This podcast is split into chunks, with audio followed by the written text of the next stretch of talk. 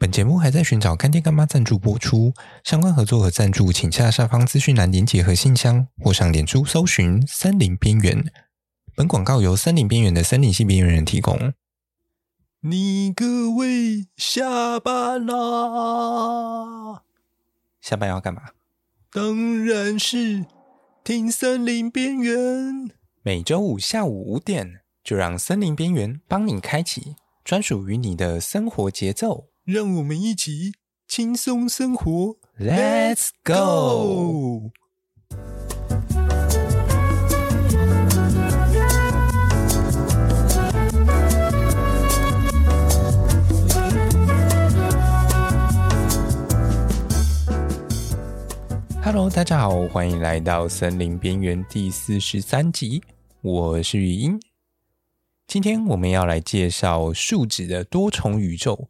白胶与琥珀到底谁才是真正的树脂呢？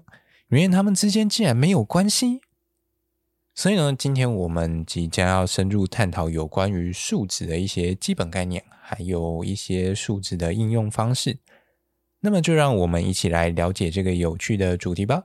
等等，每次听到你说有趣的内容，我的脑袋就像沾到树脂的蚂蚁一样，先是肾上腺素爆发。然后过不到五分钟就放弃挣扎了。嗯，没错，非常具体的比喻。所以就让我们先来定义一下什么是树脂吧。哦，我知道，树脂就是那种你摸上去黏 T T 的东西，摸完会想要让人把它像鼻屎一样搓掉，但是却又会卡在手上的东西，对吧？嗯，你说的没错。树脂通常是一种固体到半固体的物质，而且在液态的情况下，通常会具有一些粘性的有机物质。而所谓的树脂呢，通常可以分为两种：天然树脂以及合成树脂，分别是天然形成的跟人工合成的。嗯，听起来真像一句很有道理的废话。那么，先说说天然树脂是怎么来的好了。天然树脂通常是植物用来保护自己的产物，所以在成分上有时候相对复杂，很多时候是在伤口产生的时候所分泌出来的。概念上大概跟我们受伤时流出来的组织液差不多。哦，我知道，它就是森林边缘第四十一集介绍的琥珀始祖啦。这些树脂虽然是为了抵御外敌而分泌的，但是它在善尽责任之后啊，在土里多埋个几年，就会变成琥珀这副德行了。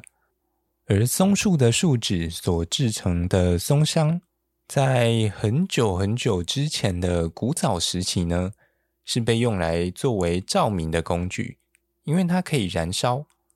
而到了现在啊，除了用来作为助焊剂，协助一些焊接的工作以外，在一些弓弦乐器上也很常被拿来使用。例如像是小提琴或者是二胡，都是运用松香来增加弓毛上面的摩擦力，借此让弓在弦上面行走时，可以使乐器发出声音。而同样是用来增加摩擦力。在一些运动项目上面，其实也是常常可以看到松香的使用的，例如棒球、攀岩、体操、举重等等。你让观众知道的太多了，这应该留到之后再拿出来水一集。呃，看完了松香的斜杠记录，让大家知道不该知道的事情之后，大家大概就可以理解天然树脂的应用范围其实相当的广泛。另外，像一些造船工业的防水，或者是一些涂料，还有熏香之类的产品呢，也都相当常见。听起来就跟上一集的打码树脂一模一样呢。毕竟就是他害你要出这集的嘛。讲完了天然树脂，那合成树脂呢？听起来是一种被人类搞得更复杂的东西。其实也不会，它就是合成的。嗯，合成的。所以讲清楚啊你，你它是借由聚合反应所制成的人工产物。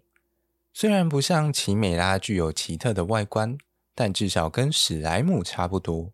哪里差不多啊？视觉上，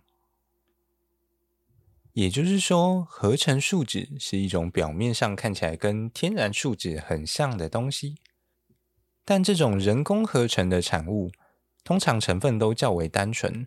不过，依据需求，克制化出来的种类相对上就复杂许多，从硬度啊、弹性、耐热性质，甚至是使用方式，都衍生出了很多的种类出来。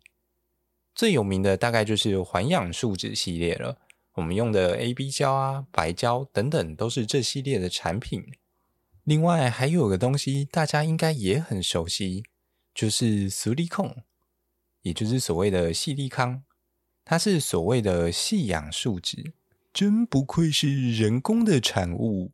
才不止这样呢！接下来我们要来介绍塑胶。呵？你搞我啊！这已经跟森林没有关系了吧？哼哼，你太小看科学家了。塑胶是石油的制品，这是我们一般对于塑胶的认知。而实际上呢，一部分的塑胶是由这种合成树脂所制成的。因为我们对于塑胶的定义啊，大概就是一些可塑性高的高分子聚合物嘛。好像蛮有道理的。难怪生物淀粉做成的东西也可以被叫做塑胶。没错，近年为了促进这些塑胶可以早一点坏掉啊，不是，是为了环境的永续，因此很积极在寻找这些石化塑胶的替代品。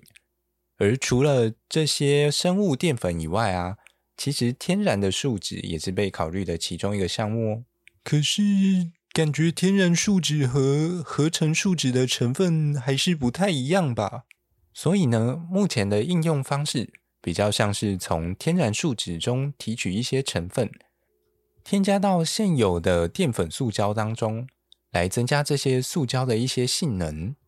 而目前被用比较多的，应该是松香这类从松树中取得的树脂，理由是因为它们比较大量而且便宜。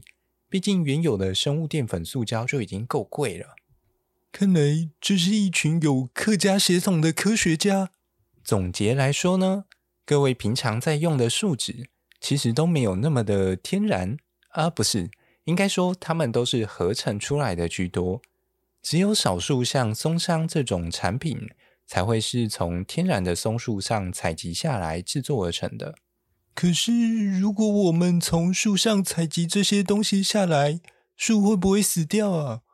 我是不是应该先打电话给什么树保联盟，说你们都在欺负树树？嗯，不用担心，这种没有出席费的节目，他们没事不会来的。而且这里没有树木会死掉，所以非常的安全，safe。所以呢，下一集就让我们来说说这些树脂产业的源头。到底这些树脂是怎样被采集下来的？另外，说到树脂这种从树干上流出来的东西，那蜂糖好像也是这么一回事诶。但是，怎么蜂糖可以吃，却很少人在吃琥珀呢？那就让我们下一期一起帮大家揭晓喽。那么，我们下一集再见啦，拜。